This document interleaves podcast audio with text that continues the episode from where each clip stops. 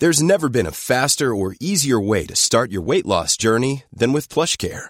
PlushCare accepts most insurance plans and gives you online access to board-certified physicians who can prescribe FDA-approved weight loss medications like Wigovi and Zepbound for those who qualify. Take charge of your health and speak with a board-certified physician about a weight loss plan that's right for you.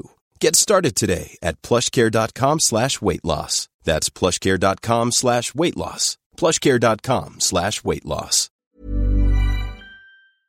Le studio Biloba présente Le meilleur résumé, la littérature au creux de l'oreille. Dans cet épisode, découvrez Le rouge et le noir de Stendhal, livre 2.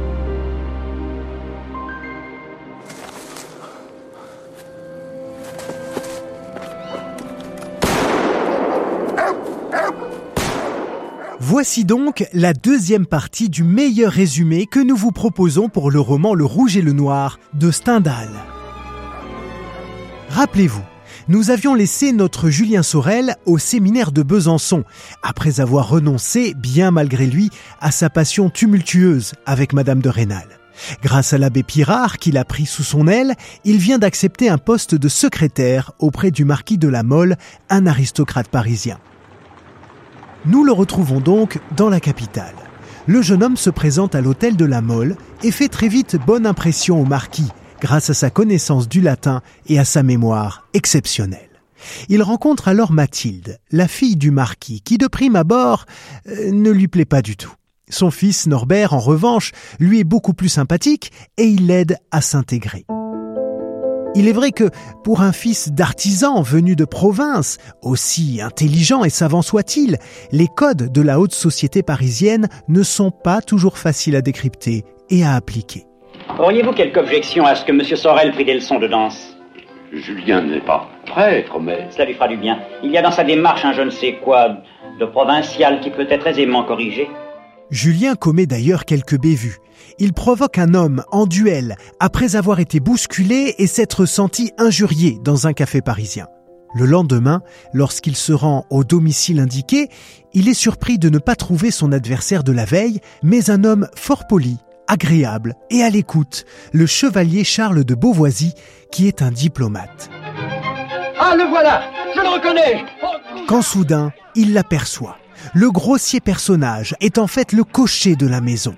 Pris de colère, Julien se jette sur lui, le met à terre et l'accable de coups de cravache. Et finalement, en réponse à cet acte de violence qu'il ne peut évidemment pas laisser passer, c'est le chevalier de Beauvoisis lui-même qui provoque Julien en duel. J'ai visé l'articulation. J'espère que je ne vous ai pas fait trop mal. Résultat, le jeune homme est légèrement blessé au bras, même si Charles de Beauvoisis, fidèle à sa condition et à ses bonnes manières, le ramène chez lui pour qu'il puisse se reposer. C'est là qu'il se rend compte que Julien n'est qu'un simple secrétaire auprès du marquis de la Mole, et il ne peut décemment pas avouer et laisser dire qu'il s'est battu en duel avec un employé. Il fait alors courir la rumeur que Julien est de noble naissance, le fils naturel mais illégitime d'un ami intime du marquis de la Mole. Ce dernier l'apprend et ne dément pas. Au contraire, il accepte même de le confirmer. Cette rumeur permet alors à Julien d'être un peu mieux considéré dans les salons parisiens, même s'il ne s'y sent pas vraiment à sa place, partagé entre la gêne et l'ennui.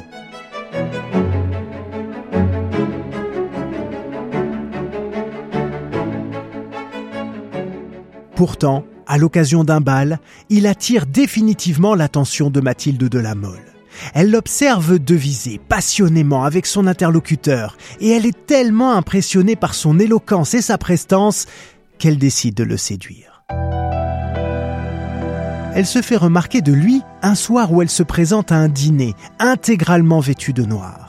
Elle explique à Julien qu'elle porte le deuil de son ancêtre, Boniface de la Mole, amant de Marguerite de Navarre, qui fut décapité. Bien joué. Bien joué, très bien joué même. Cette démonstration de dévotion et de devoir de mémoire impressionne le jeune secrétaire qui, je vous le rappelle, vibre d'aspiration révolutionnaire. Mathilde déclare alors son amour à Julien et lui donne rendez-vous dans sa chambre en pleine nuit. Malgré ses questionnements et sa méfiance, il finit par la retrouver et il partage un fougueux moment charnel.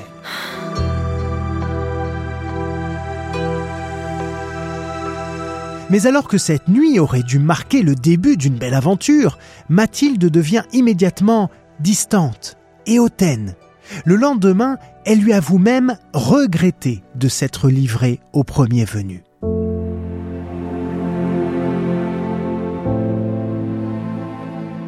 Julien ne sait plus quoi penser. Et le mépris de Mathilde va provoquer chez lui une réaction étonnante. Il en devient de plus en plus amoureux.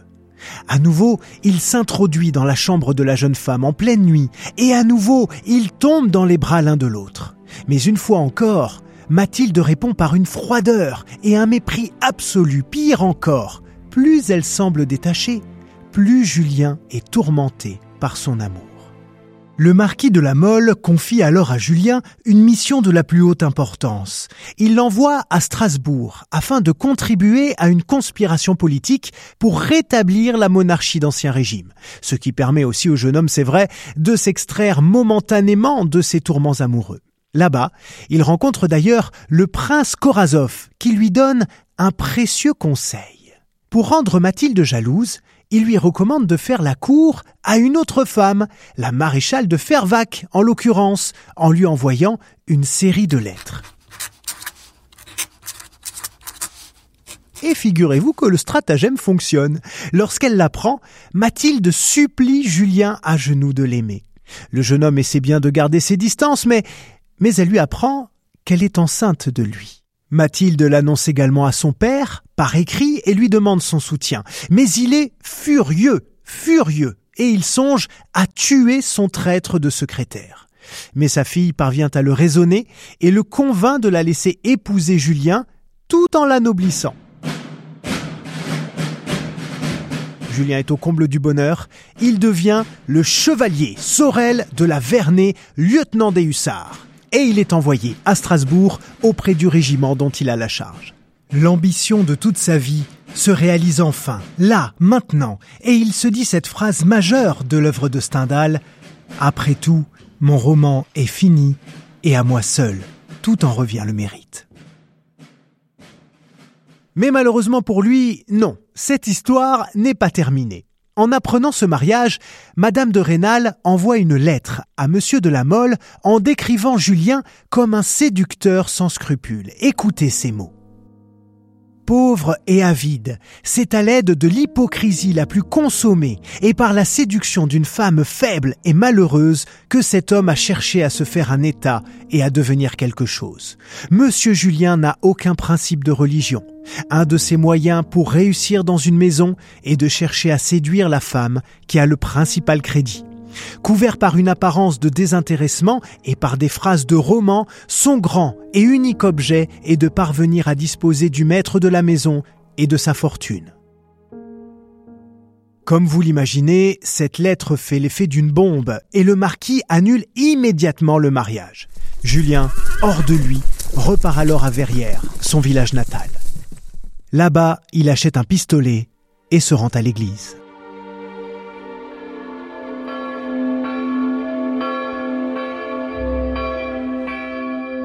Nous sommes dimanche matin, les fidèles assistent à l'office et Madame de Rênal, tout à sa prière, ne voit pas Julien approcher.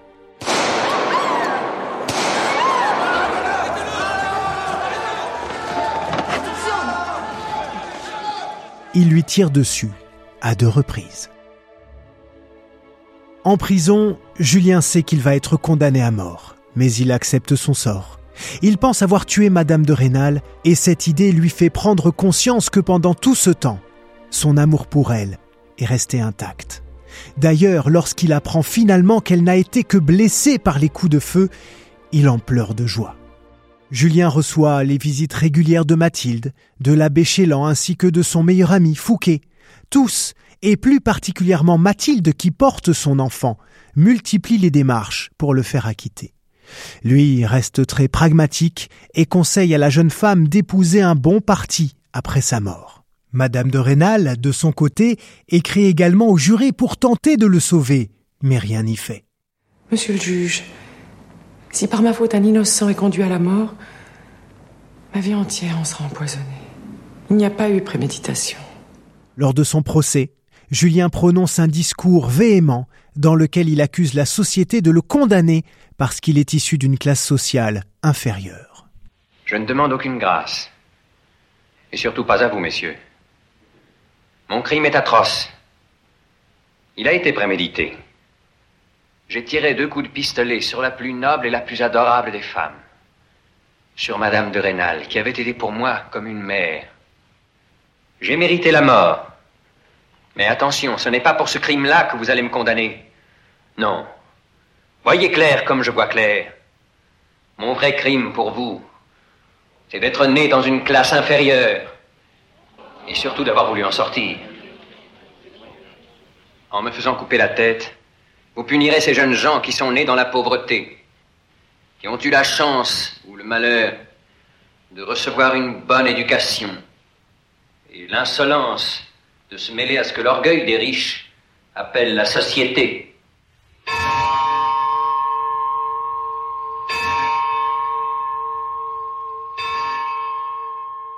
Il est finalement condamné à mort.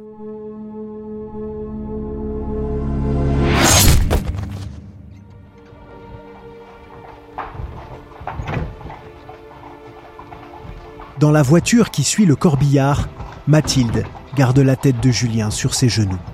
Madame de Rênal, de son côté, respecte la promesse qu'elle lui a faite et elle ne met pas fin à ses jours. Mais trois jours plus tard, elle meurt tout de même de désespoir en embrassant ses enfants.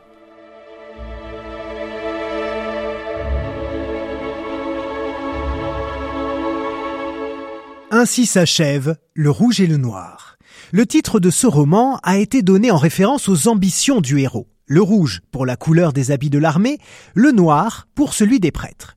Et il est important de préciser que pour écrire ce roman, Stendhal s'est inspiré d'un fait divers, un vrai fait divers publié dans la Gazette des tribunaux en décembre 1827 à propos d'un certain Antoine Berthet, condamné à mort pour avoir tiré sur son ancienne amante, une dame noble chez qui il avait été précepteur. L'histoire de Julien Sorel reprend en fait les grandes lignes de l'existence de Berthet. La fin tragique était donc inéluctable, mais contrairement à ce malheureux jeune homme, Stendhal donne une autre dimension à la mort de son personnage.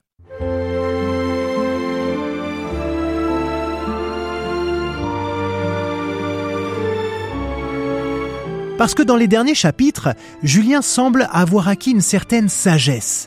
La folie de son geste meurtrier lui fait prendre conscience de son véritable amour, et surtout qu'il lui faut mourir pour en fait devenir le héros qu'il a toujours aspiré à être. D'où sa tirade véhémente lors de son procès, euh, tel un véritable révolutionnaire, hein, pour dénoncer tout ce qu'il a toujours pensé de la société, sachant qu'il se condamne. Il se défait donc enfin de l'hypocrisie pour proclamer sa vérité, et c'est en cela qu'il triomphe finalement. Alors évidemment, euh, ce résumé est forcément incomplet, il manque de nombreux détails, mais euh, le rouge et le noir est ce qu'on appelle un gros gros pavé, et vous êtes bien sûr invité à le lire par vous-même. Vous pouvez aussi regarder euh, l'une des adaptations de cette œuvre, notamment celle sortie au cinéma en 1954, réalisée par Claude Autant-Lara, ou celle proposée à la télévision en 1997 avec euh, Carole Bouquet, Kim Rossi Stuart, Judith Godrèche et Claude Rich, entre autres. Enfin, euh, pour les plus mélomanes, il y a également la comédie musicale proposée en 2016 et 2017 sur une bande originale notamment composée par Zazie. Voilà, c'est la fin de ce meilleur résumé. Je vous invite très chaudement à vous abonner à ce podcast et je vous souhaite une très très belle journée. Au revoir. Cet épisode a été coécrit par Candice de Gatine, Gabriel Massé et Loïc Landreau. Il vous a été présenté par Loïc Landreau. C'est une production du Studio Biloba, plus de podcasts à découvrir sur studiobiloba.fr.